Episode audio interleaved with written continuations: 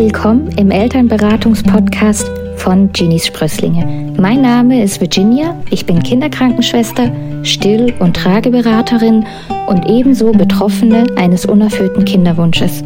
Daher geht es rund um die Themen Kinderwunsch, Mama und Frau sein. Es ist mir eine Herzensangelegenheit, dich ganzheitlich zu unterstützen und dies von Anfang bis Ende.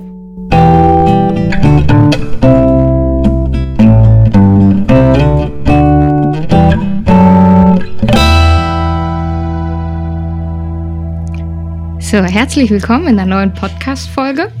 Heute ist Ben bei mir. Ben ist ähm, mein persönlicher Versicherungsberater. Ähm, und das Treffen kam deswegen zustande, weil mich privat, Freunde als auch in der Beratung immer ganz viele Frauen fragen, ja Mensch, wie läuft es eigentlich, wenn ich an den Faktor Geld sparen denke, an mein eigenes Kind?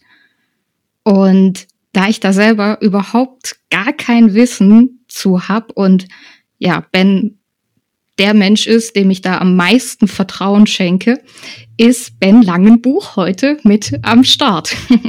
ben, magst du dich kurz vorstellen? Ja, hallo Gini. Vielen Dank für die Einladung erstmal natürlich. Für mich ist es auch eine Premiere, in einem Podcast aufzutreten. Ja, ich bin Ben Langenbuch, bin 31 Jahre alt, wohne in Heiningen im Kreis Göppingen. War früher mal der Nachbar von der Gini, deswegen kam auch unser Kontakt zustande. Ja, ich bin verheiratet seit fünf Jahren. Wir haben eine kleine Tochter, die ist auch Kundin und Patientin von Gini gewesen. super gemacht. Und genau, also ich bin Finanzberater. Seit fünf, bald sechs Jahre bin ich schon selbstständig, selbstständig tätig und habe davor ein Studium gemacht ähm, an der Dualen Hochschule in Heidenheim, BWL mit Schwerpunkt Versicherungsvertrieb und Finanzberatung. Und ich kam so in die Richtung, weil mein Vater auch Berater war und deswegen wurde mir das schon ein bisschen so in die Wiege gelegt und ich durfte meine ersten Ferienjobs durfte ich schon bei meinem Vater machen, schreddern und Akten ablegen und du Armer.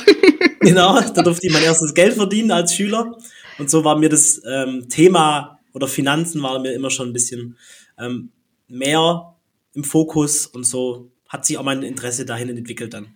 Okay, das heißt, du bist da mehr oder weniger auch Stück für Stück reingekommen.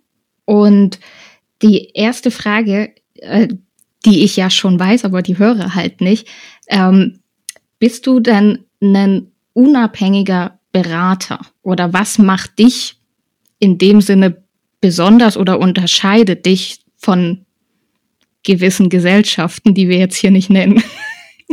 Gute Frage. Also unabhängig ist vom Gesetzgeber mittlerweile sogar nicht mehr erlaubt zu sagen. Also deswegen nenne ich mich jetzt nicht unabhängiger Berater. Ähm, man kann es zwar so nennen, aber im Endeffekt ist es ja trotzdem so, dass wir natürlich über Vergütungen von einzelnen Versicherungen und Banken leben. Deswegen sind wir auch nicht komplett unabhängig. Also man kann unabhängig beraten, aber man darf sie nicht so bezeichnen. Mhm. Bei mir ist es halt so, da ich, da ich rechtlich als Finanzmakler aktiv bin, also Versicherung, Versicherungsmakler und Finanzmakler, das darf man nicht verwechseln mit einem Immobilienmakler, sondern das ist ein eigenständiger Begriff in der Finanzbranche. Mhm. Und es das bedeutet, dass man rechtlich gesehen immer auf der Seite vom Kunden steht. Also ich stehe jetzt im, im Kundenfall, also wenn du jetzt eine Frage hast, stehe ich auf deiner Seite und kann quasi für deine, für dein Anliegen und für dein Problem individuell schauen, was passt am Markt am besten. Mhm. Und da haben wir mhm. natürlich Gesellschaften, die wir eher empfehlen, weil die vielleicht leistungsstärker sind und auch preiswerter. Aber wir können eben unterscheiden und müssen oder sind nicht nur auf eine Gesellschaft angewiesen. Ah, okay. Daher kommt auch der Begriff im ursprünglichen Sinne unabhängig, weil genau. du nicht an eine Gesellschaft gekoppelt bist. Ganz okay. genau. Und ich weiß nicht, ähm, aber woran erkenne ich denn, dass, dass du jetzt einer von den guten Berater bist, weil es gibt ja, keine Ahnung, es gibt ja in jeder Branche schwarze Schafe. Woher weiß ich, dass du das jetzt nicht bist? Ja. Ja, auch eine, auch eine gute Frage. Und ich habe mir auch Gedanken gemacht, wie, wie ich mich da generell so beschreiben kann und will. Also generell sollen das, sollen das natürlich meine Kunden entscheiden, ob sie mit mir zufrieden sind. Das ist überwiegend der Fall. Deswegen denke ich, ich bin eigentlich in den meisten ähm, Kundensituation auch fair und transparent und auf Augenhöhe. Und Kann wichtig sind, sehr schön, das freut mich. Äh, ja, wichtig sind vor allem aus meiner Sicht natürlich Vertrauen. Das ist A und O. Mhm. Also wenn das Vertrauen nicht da ist, dann spricht man nicht über Versicherungen, dann spricht man nicht über Finanzen, über Einnahmen, Ausgaben.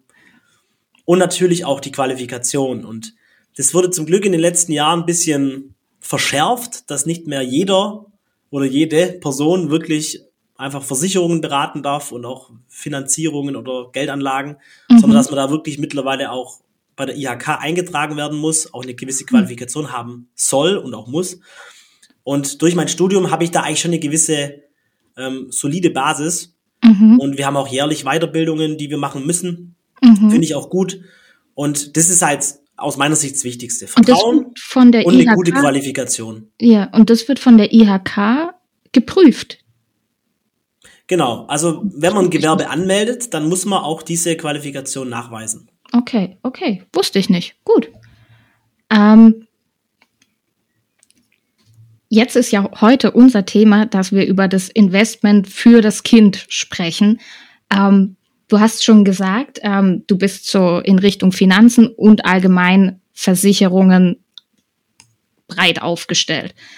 Ähm, wie bist denn du selber auch auf das Thema Investment fürs Kind gestoßen? Du hast jetzt vorhin schon gesagt, ähm, du hast selber eine kleine Tochter, die bei mir auch ähm, Patientin war, Kundin, wie auch immer.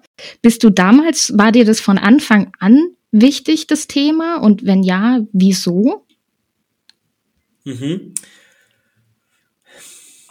Ich glaube, mittlerweile ist es so, dass das bei den meisten Leuten ankommt, dass es, also klar, die Inflation ist natürlich ein, beherrschendes Thema, Preise steigen. Mhm. Wenn man sich irgendwann mal überlegt, mal eine Immobilie zuzulegen, da kann man mittlerweile auch öfters mal einen Kopf schütteln und denken, okay, das, mein Plan war es mit 30, vielleicht verschiebe ich das auf 40. und deswegen ist natürlich so eine, so eine finanzielle Grundlage eigentlich schon ein Riesenthema und auch ein Riesenvorteil, wenn man da frühzeitig dran denkt.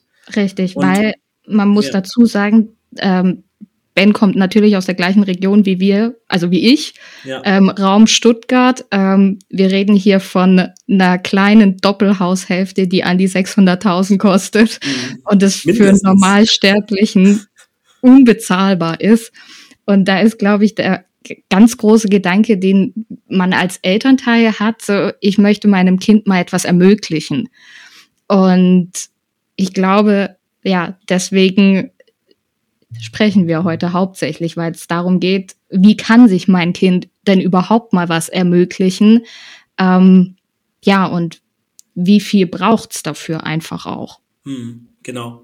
Und man kann eben wirklich mit in frühen Jahren mit den richtigen Stellschrauben kann man die, die Weichen auch schon gut legen für ein Kind. Also, dass man, also Zeit ist ja ein Riesenfaktor bei einem Sparprozess. Richtig. Und es gibt aus meiner Sicht immer zwei Punkte, also Vermögensaufbau von Kind, generell für freie Verwendung, vielleicht mal für einen Führerschein oder für, ja, für ein Studium oder für eine Auslandsreise oder für eine Immobilie. Und eben auch das andere Thema, auch Altersvorsorge. Ist natürlich kein attraktives Thema, aber wenn man da schon mit, mit eins beginnt, fürs Kind was zu machen, dann ist, ist es auch fürs Kind ein Riesenvorteil später da mit einer kleineren Summe aufs Gleiche zu kommen, als wenn es erst mit 25 beginnt oder mit 30. Ja, ich, ich finde es voll gut, dass du es gerade schon ansprichst, weil ich glaube, in vielen Köpfen ist erstmal, ja, wir sparen jetzt erstmal für einen Führerschein. Und ich glaube an das Thema Altersvorsorge, dass ich dafür als Elternteil für mein Kind was tun kann. Ich glaube, das haben viele eben nicht auf dem Schirm. Und ich glaube, also ich weiß nicht, wie du groß geworden bist, aber ich habe mit meinem 18. so ein rotes Sparbuch in die Hand ja, gedrückt bekommen. Genau. Und ich kann mir gut vorstellen, dass einige noch immer so sparen für ihr Kind. Und aus meiner Sicht, und ich bin ja kein Experte, macht das Thema Sparbuch so gar keinen Sinn, weil ich finde, bei einer Inflation von knapp 10 Prozent macht es einfach gar keinen Sinn, weil das Geld jeden Monat hm. irgendwie weniger wert ist. Was sagst ja. du dazu? Also ich sag so, prinzipiell ist es schon mal gut, wenn man spart, aber ähm, wenn man sich genauer Gedanken machen möchte, manche Menschen sagen, ja, ist mir egal, ich, hab, ich, ich mache das so, wie ich es früher auch gemacht habe, dann ist es auch in Ordnung. Aber wenn man sich tiefer mit dem Thema beschäftigt, dann gibt es eben schon besser oder schlechter. Also mhm. prinzipiell ist es gut, dass man was macht, aber man kann natürlich schon auch ähm, sinnvollere Sachen machen, als jetzt ein Sparbuch mhm. ein Kind anzulegen.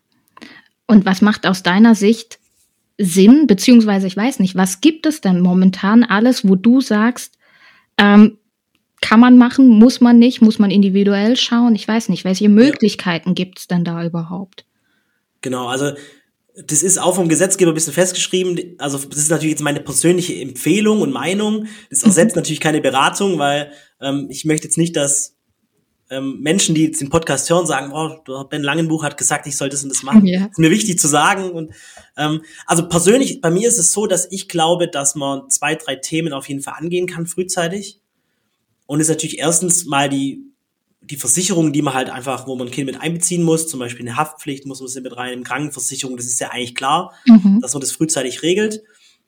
Dann das zweite Thema eigentlich schon auch wirklich Richtung Sparen für freie Zwecke.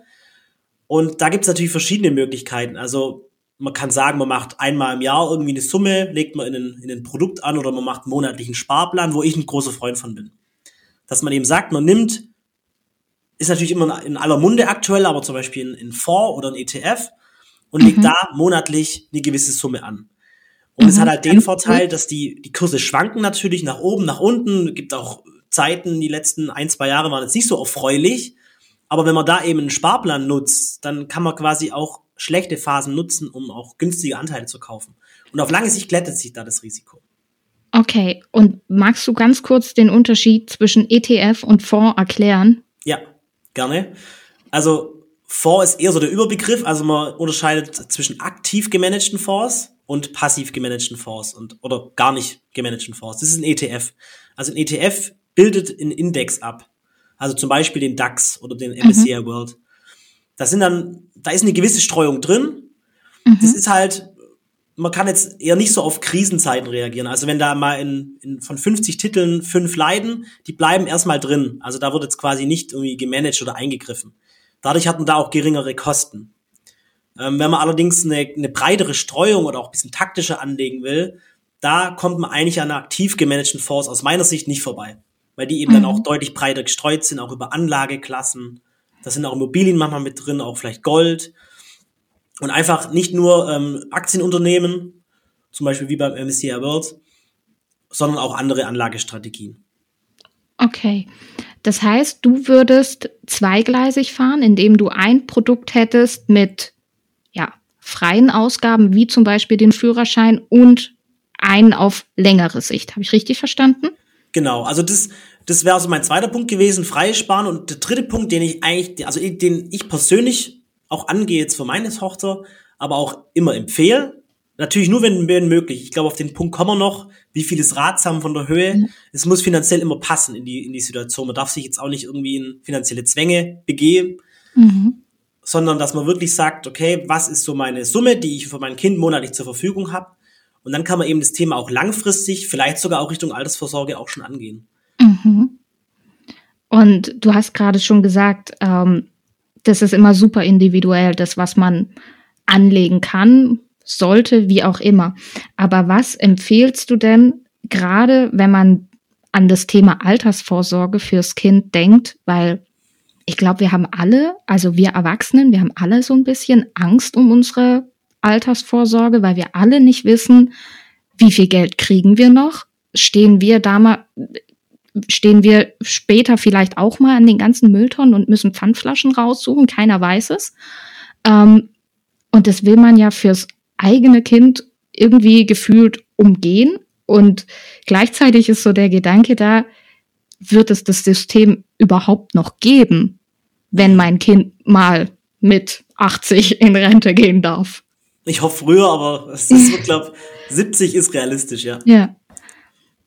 Also ich weiß nicht, was, was für ein Sparanteil würdest du denn auf längere Sicht empfehlen? Reichen da schon 10 Euro im Monat?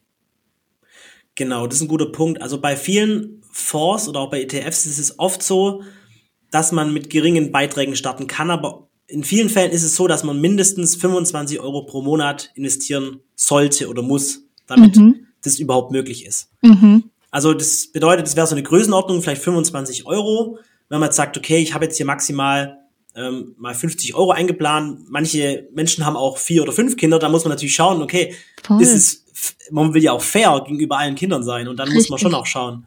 Richtig. Wie macht man das, ja? Ja, und einfach auch so, also ich meine, nicht jeder hat hier irgendwie 100, 200, ich meine, nach oben ist ja gar keine Grenze gesetzt, nee, ähm, ja. so viel Geld zur Verfügung. Deswegen mhm. finde ich es voll gut zu hören, dass man schon mit 25 Euro was tun kann. Ist voll gut genau. eigentlich. Und, und das ist halt für mich auch wichtig, das versuche ich jetzt auch persönlich ein bisschen zu, zu implementieren oder auch meiner, meiner Tochter weiterzugeben. Wenn man mit 25 im Monat beginnt, das Wichtigste ist eigentlich dann so in der Jugend oder wenn, wenn dann das eigene Kind vielleicht ins Erwachsenenalter eintritt, dass man sagt, okay, dass man frühzeitig halt eine Sensibilisierung schafft und sagt, okay, das war jetzt natürlich für freie Zwecke geplant, aber es wäre natürlich sehr clever, wenn du jetzt sagst, okay, du machst es privat oder selber weiter, mhm. du mal selber Geld verdienst. Und dann hat man wirklich einen großen Vorteil geschaffen, auf jeden Fall. Richtig, weil ich kann mir gut vorstellen, wenn jetzt deine Tochter zum Beispiel mal 30 ist oder in dem Alter, wo wir jetzt gerade sind, dass die, für die das schon deutlich realistischer wäre, mal eine Immobilie zu kaufen, jetzt im Vergleich zu uns. Genau. Ja. ja. Ist eigentlich und, total der Mehrwert. Ja, total. Also das ist natürlich auch in der Theorie hört sich das alles so leicht und schön an. Man muss natürlich dann auch, wie gesagt, die finanziellen Möglichkeiten haben. Man muss auch das Know-how haben. Manche haben auch Angst, das Thema anzugehen. Das verstehe ich auch total, dass man sagt, ich bin hier unsicher und ich weiß nicht, auf, auf was ich achten muss. Und es ist auch wirklich vielschichtig, weil es gibt natürlich verschiedene Themen, die auch beim Kind wichtig sind. Mhm. Und aber eigentlich so mein Rat ist immer, starten ist das Wichtigste. Ja. Zur Not nimmt man ein Produkt, das passt vielleicht zu 70 Prozent, aber besser, als wenn man gar nichts macht. Ja. Okay. Ähm, würdest du sagen, dass solche Produkte oder allgemein, dass Vorsorge auch was mit dem Geschlecht des Kindes zu tun hat? Weil wenn wir jetzt uns mal beide vergleichen, ne, ich Frau, du Mann, ähm, ich stehe im Alter definitiv schlechter da als ja du oder mein Mann. Ja, sehr spannend. Ähm, ich glaube, was da, was da mit reinspielt, ist auch zum Beispiel das Thema Lebenserwartung. Also wenn man sich mal die Sterbetafel anguckt, also Frauen werden ja bekanntlich, also im Schnitt natürlich, um die fünf Jahre älter. Das bedeutet natürlich, dass auch fünf Jahre länger Rente bezogen werden muss oder generell Finanzen da sein sollten. Richtig. Ähm, generell, also würde ich aber sagen, für den Start ist es eigentlich irrelevant, ob man sagt, okay, man hat, einen, man hat einen Sohn, man hat eine Tochter. Da würde ich einfach generell sagen, man fängt an zu sparen. Mhm. Aber klar muss man unterscheiden, dass man halt auch wirklich Sohn oder einer Tochter eben auch bewusst macht. Es gibt ähm, unterschiedliche Lebenssituationen, auch wenn, mhm. Wenn zum Beispiel meine Tochter mal zu mir sagt, sie möchte Mama werden, sie, hat, sie möchte zwei, drei Kinder haben, dann ist es natürlich wichtig zu berücksichtigen, weil sie da natürlich auch in der Erwerbstätigkeit Lücken haben wird. Richtig. Außer es gibt andere Lösungen bis dahin oder mhm. ihr, ihr Mann ist vielleicht dann ähm, Pilot bei der Lufthansa und verdient. Genau, oder er, er will Hausmann werden, kann ja auch sein, dass er sich um die Kinder kümmert. Ja. Aber es ist natürlich schon so, dass sich da schon ein bisschen was unterscheidet. Mhm. Und deswegen umso wichtiger, auch bei einer Tochter, frühzeitig schon auch beginnen zu sparen und, und einen Puffer aufzubauen. Ja. Okay. Genau. Ähm, das ist für mich einer der wichtigsten Punkte, weil, also ich bin jemand, ich lese mir jetzt Verträge nicht so ganz genau durch. ist vielleicht keine gute Eigenschaft, aber ja, deswegen brauche ich halt einfach jemanden, wo du schon am Anfang gesagt hast, das Thema Vertrauen einfach da ist, weil ich finde in manchen Verträgen ja kein Mensch liest sich das Kleingedruckte durch. Ne? Ähm, hast du da so ein eins, zwei Tipps, wo du weißt, hier und da lauern Fallen in gewissen Verträgen, worauf muss man so einfach so ein bisschen drauf aufpassen, dass man da nicht, ja, eine Waschmaschine nachher im Keller zu stehen hat. ja. Auf jeden Fall. Also, da würde ich auch mit dem Tipp einfach kommen, wenn man sich nicht selber mit dem Thema komplett beschäftigen will oder durchdringen will, auch das Thema, dass man sich über alles informiert, dann sucht euch wirklich ein, eine Beraterin, einen Berater, dem, dem ihr vertraut. Mhm. Wo ihr wisst, okay, da, ähm, da wurde auch gute Arbeit geleistet. Das läuft natürlich über Empfehlungen, man muss natürlich vorfühlen, man sollte sich eine Beratung auch mal einfach mal ja nehmen und dann mal nur mal nur mal kennenlernen. Das ist eigentlich ganz wichtig. Klar, wenn es dann Richtung Produkt geht, ist es natürlich wichtig, dass man sagt, es soll jetzt nicht so die hohen Kosten geben, dass man natürlich schaut, okay, die, die Rendite von einem Produkt sollte natürlich schon bestenfalls positiv sein und dann auch mal ein bisschen besser noch, mhm. dass man auch vielleicht Richtung Inflation kommt.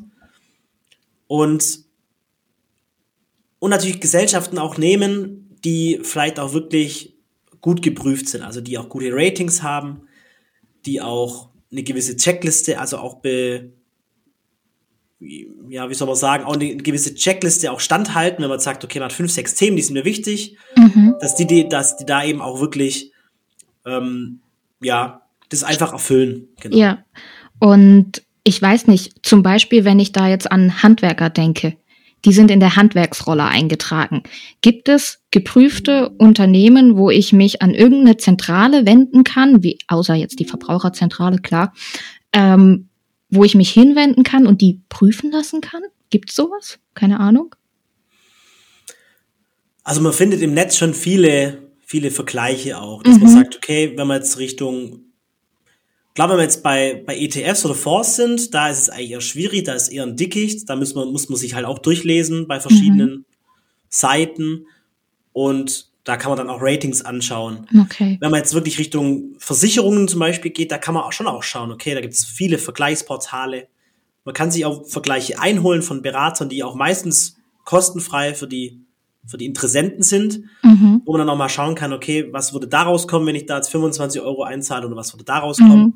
Also darf man da keine Scheu haben, indem man einfach, keine Ahnung, gefühlt zehn Termine mal vereinbart mit unterschiedlichen nee, Menschen und. Nee, absolut nicht. Nicht, okay. Klar, da komme ich wieder zu meinem Tipp.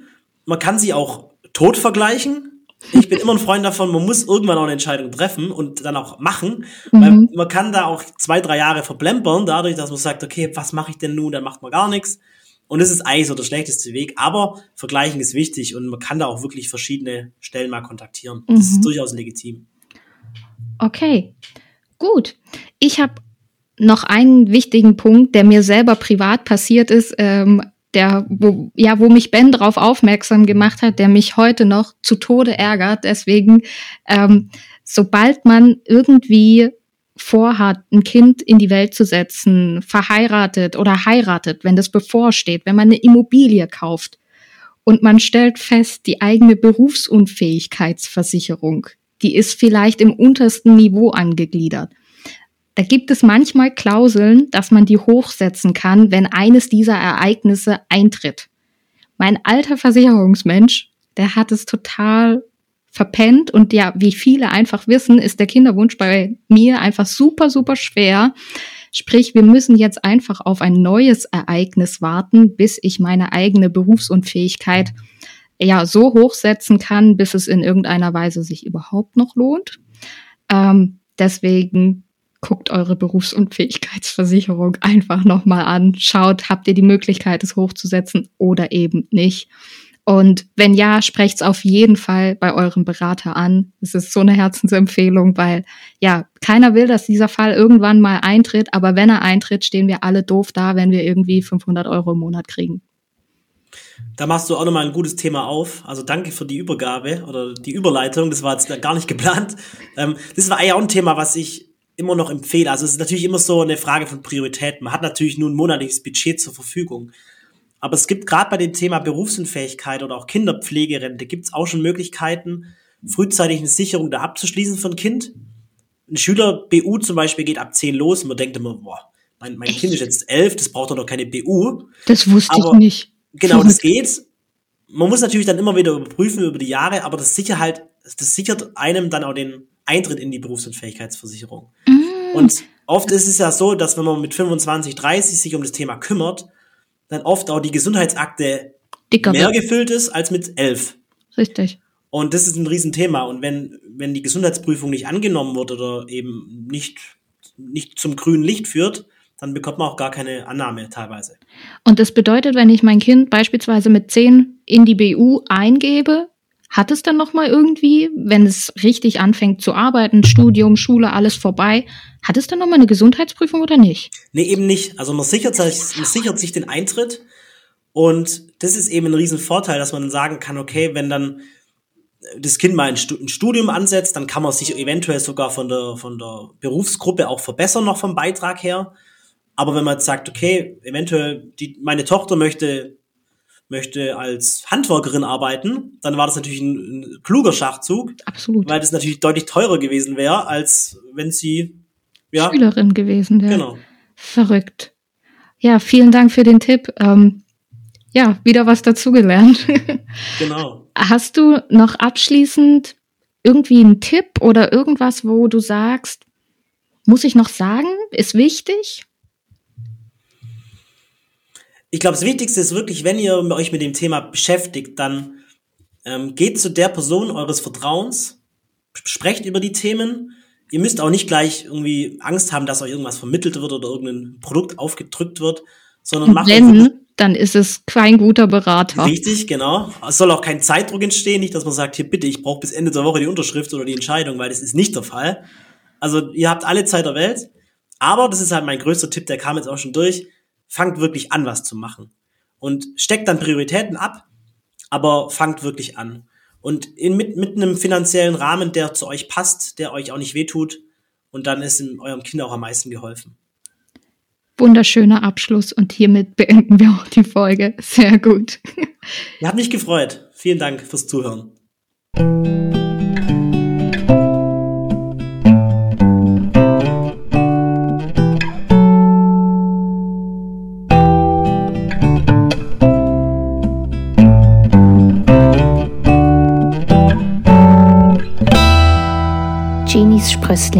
Der Podcast für und von Frauen.